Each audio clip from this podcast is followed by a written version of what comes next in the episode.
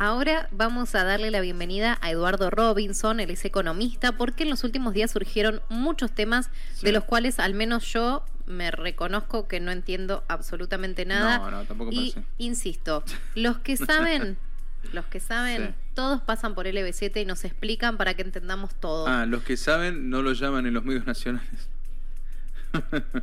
no, ¿para qué? Porque si explican todo, ¿viste? No, no, Claro. no es negocio. Eduardo, bienvenido, buena jornada de martes. Carlos y Eva, te saludamos. ¿Cómo estás? Muy buenos días para ustedes, Eva y Carlos. Un gusto saludarlos. ¿eh? Gracias por atendernos, Eduardo. Sabemos que en los últimos temas salieron, eh, los últimos temas, pero en los últimos días salieron varios temas económicos que la verdad, al menos yo, como decía, me reconozco Sí. muy perdida. Por ejemplo, el primero que te quería consultar tiene que ver con la deuda y esto de recompra de deuda. Yo la verdad no entendí nada, imagino Sí, que vos sí. me lo vas a poder poner en términos lo más simple que se pueda para que yo pueda entender.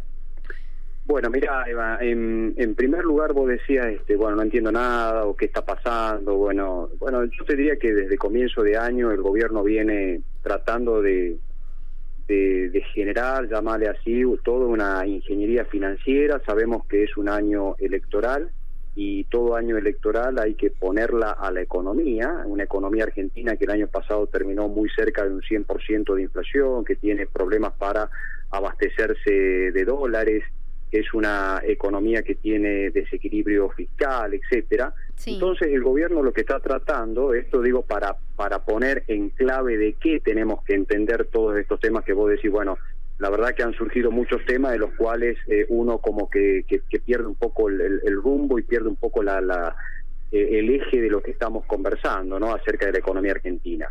Eh, como te decía, tenemos que entender todas estas ingenierías que está haciendo el gobierno, ¿por qué? Primero porque el tipo de cambio, el dólar ha tenido una reacción importante. Después de las fiestas de fin de año, el dólar blue ha empezado a subir. Eh, prácticamente hemos llegado a 378, ayer 376, luego, pero estamos ya eh, muy cerca de los 380 y por supuesto, este, bueno, eh, con la perspectiva de qué puede pasar en los próximos meses, porque el problema es que el clima, como sabes, no acompaña por ahora, si bien hay algunas algunos pronósticos de que la sequía puede empezar a revertirse en las próximas semanas, bueno, todavía es prematuro. Lo, lo cierto es que eh, hay problemas para abastecer de dólares a la economía argentina. Entonces, en base a esto tenemos que entender el resto de las cuestiones que viene de, por ejemplo, el miércoles de la semana pasada, a todos nos sorprendió el hecho de que el ministro Massa anunciara que sale a recomprar mil millones de deuda argentina eh, de bonos en, Sí. en dólares eh, bajo legislación extranjera. ¿Qué quiere decir esto? Esto es una ingeniería financiera donde los gobiernos, por supuesto, pueden emiten deuda, pero también pueden recomprar esa propia deuda, es decir, devolverla a la cartera a esas deudas que tienen.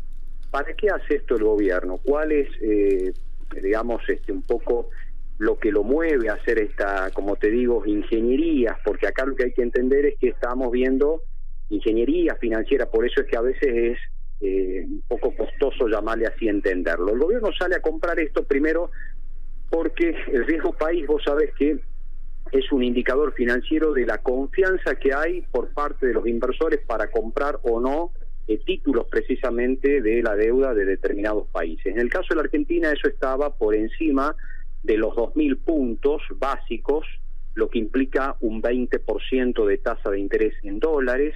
A ver, para ponerlo en términos eh, comparativos, estamos hablando de que la región tiene, la región me refiero a América del Sur, eh, no supera eh, hoy por hoy el 4%, poner el 4,5% si queremos ser eh, más precisos en lo que tiene que ver con el riesgo país. Es decir, por ejemplo, en promedio, cualquier país de América del Sur coloca bonos de su deuda y tiene que pagar una tasa del orden del 4,5% en dólares. Eh, Argentina tiene que pagar el 20% en dólares por, por el riesgo país, es decir, porque la incertidumbre de comprar un bono de la Argentina es bastante elevada. Entonces, en base a estas cuestiones, es que nosotros tenemos que ver que eh, cuando sube el, el riesgo país, eh, lo que estamos viendo es que hay básicamente un problema de confianza. El, Sí. el- el gobierno no logra restablecer la confianza Y entonces los inversores le dicen, bueno, yo compro un bono de la Argentina, pero me tenés que pagar una sobretasa muy alta, que en la práctica hoy implica que la Argentina está fuera del mercado de créditos internacionales, no hay crédito para la Argentina eh, voluntario. Entonces la Argentina se financia en el en el mercado interno, colocando títulos en el mercado interno, y eh, se financia con la emisión de, eh, de moneda del Banco Central. ¿está? Entonces, de esa manera, eh, son las dos formas que tiene hoy el gobierno para eh, lograr financiamiento. Eh, entonces, esta ingeniería, como te decía, lo que hizo es subir el precio de los bonos en dólares. ¿Por qué? Bueno, porque el gobierno sale a comprar y eso sostuvo la paridad de los títulos, subiendo la paridad de los títulos, y entonces de esa manera lo que hace es tratar de contener, llamarle así, la escalada que iban teniendo los dólares, tanto el dólar denominado contado con liquidación, el denominado dólar MEP, que es el que se hace a través del mercado electrónico de pagos, a través de operadores bursátiles, de agentes de bolsa, y eh, lo que tiene que ver, digamos, también con el dólar marginal o el dólar blue. Entonces, desde el miércoles de la semana pasada, eh, hemos visto alguna, llamarle así, algún amesetamiento en las cotizaciones de los dólares, pero por supuesto la tendencia todavía continúa, no está tranquilizado el mercado cambiario y eso es lo que hemos visto la semana pasada. ¿Por qué?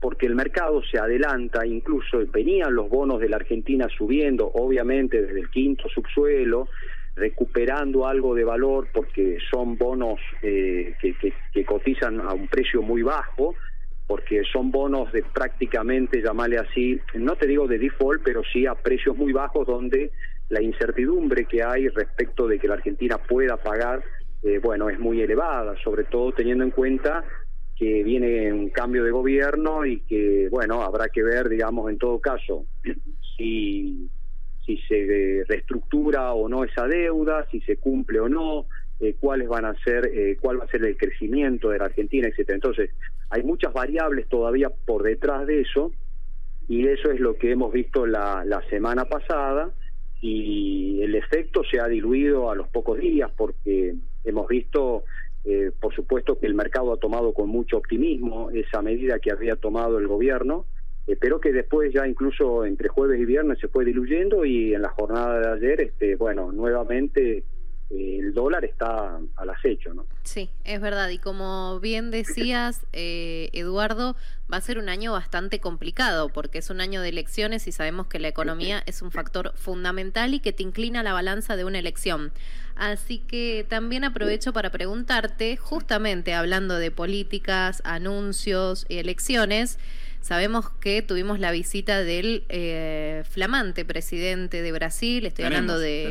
está todavía. Está todavía, pero eh, claro, me refería a la primera reunión bilateral y el anuncio de lo que podría llegar a ser una nueva moneda común entre Argentina y Brasil. Bueno, mira, Eva, es, eh, eso es lo más confuso de todo lo que ha pasado en los últimos días. Eh, yo te diría que ahí hay una enorme confusión, nadie sabe exactamente de qué hablaron Massa y el ministro de Economía de Brasil, Fernando Haddad, no se sabe exactamente de qué hablaron. En primer lugar, lo que se, lo que trascendió durante el fin de semana era que avanzaban en una moneda común es decir, este, que Brasil y Argentina iban a instaurar o que iban a tratar de avanzar en lo que es instaurar una moneda común. En la conferencia de prensa de ayer se dijo que no, que no es una moneda común, sino que es una moneda para uso comercial, una moneda, eh, no es una moneda única, sino una moneda que en común, pero que facilite todo lo que tiene que ver con el comercio. Después el ministro Mendiguren habló de, en realidad, que es un swap de moneda, es decir, al, al, al, estilo del que existe, digamos, con China, que es una especie de crédito abierto de la Argentina, en este caso, por ejemplo, con el Banco de Brasil, eh, a los efectos de que, bueno, ante algún tipo, digamos, de episodio de que la Argentina, por ejemplo, se quede sin dólares, etcétera, bueno, se pueda este, poner en, funcionamiento, digamos, ese, ese préstamo, llamarle así, eh, con el Banco de Brasil. Eh, realmente mucha confusión. Primero porque desde hace mucho tiempo, allá por los años, eh, digamos, no, 91, incluso en los protocolos del Mercosur, bueno, ya se hablaba incluso de una moneda, de avanzar en una moneda común para todo el área de comercio que implica, o lo que implicaba el mercado común del sur, digamos, el Mercosur. Eh, como, digamos, este, un poco replicando todo lo que fue en su momento en la zona, la zona euro, ¿no es cierto? Todo lo que implicó todo el trabajo, digamos, que hizo, que hicieron muchos países europeos precisamente para llegar a una unificación monetaria, eh, como es hoy la zona del euro, precisamente también con un banco central. Y este, bueno, eso se descartó en la conferencia de ayer, eh, bueno, porque obviamente eh, ambos ministros y ambas autoridades, digamos, tanto el presidente argentino como el presidente brasileño, saben que eso es hablar eh, de muy largo plazo. ¿eh? Entonces, eh, un poco dijeron, no, este, lo que se es una moneda para un poco acelerar el comercio y no tener que, que, usar este dólares precisamente para activar el comercio tanto de Argentina y Brasil. Claro, por eso te decía, tenemos que entender todo esto que estamos conversando en el contexto macroeconómico que tiene la Argentina. Argentina no tiene dólares, entonces empieza a tener que eh, tener este tipo de atajos, a ver si eh, vos sabés que Brasil es uno de los principales socios comerciales de la Argentina, y entonces, este, bueno, se necesita ver si se puede, eh, digamos, este, activar el comercio o que el comercio de Argentina con Brasil, eh, que, ha, que, ha, perdido volumen en los últimos 10 años, aproximadamente se calcula que entre 35 y 40% se ha ido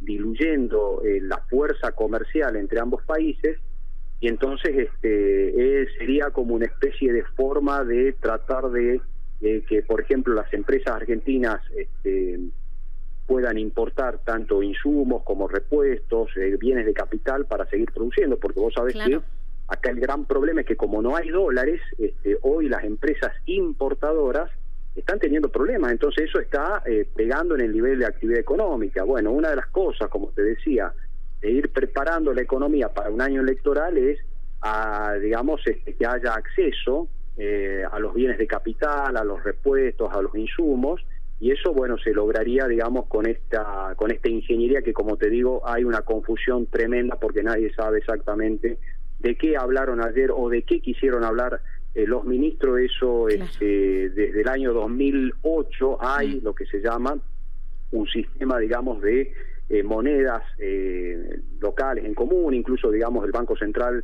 argentino y el de Brasil publican este, todos los días cuál es la referencia, digamos, entre el peso y el real, por ejemplo, el tipo de cambio. Hoy tenés que poner alrededor de 5 pesos, un poco más, 5,35 para comprar un real, 0,02 para comprar, en el caso de que quieras comprar en Brasil un peso argentino, pero todo tiene que ver con la falta de dólares que tiene la economía argentina y entonces tiene que recurrir a este tipo de, de medidas y de anuncios que por ahora quedan en eso, en anuncios, en ver cómo se puede reactivar, pero que, como te digo, no son para nada cosas novedosas, ya se viene hablando desde el año 2008, ya hay en marcha algo con Brasil, también con Uruguay y Paraguay, eh, pero bueno, lo cierto es que hay ciertas restricciones en el comercio para la Argentina, ¿no? Tampoco eh, dolarizar es la opción. Hoy por hoy, dolarizar la economía argentina, decir Claro, dolarizar, este, a ver, porque hablamos de una moneda única por el tema de los, porque el peso nuestro al lado del real también es un problema también para aquellos que necesitamos insumos de Brasil. Eh, entonces, dolarizar también es un problema, digo, eh, para manejarnos con el eh, dólar.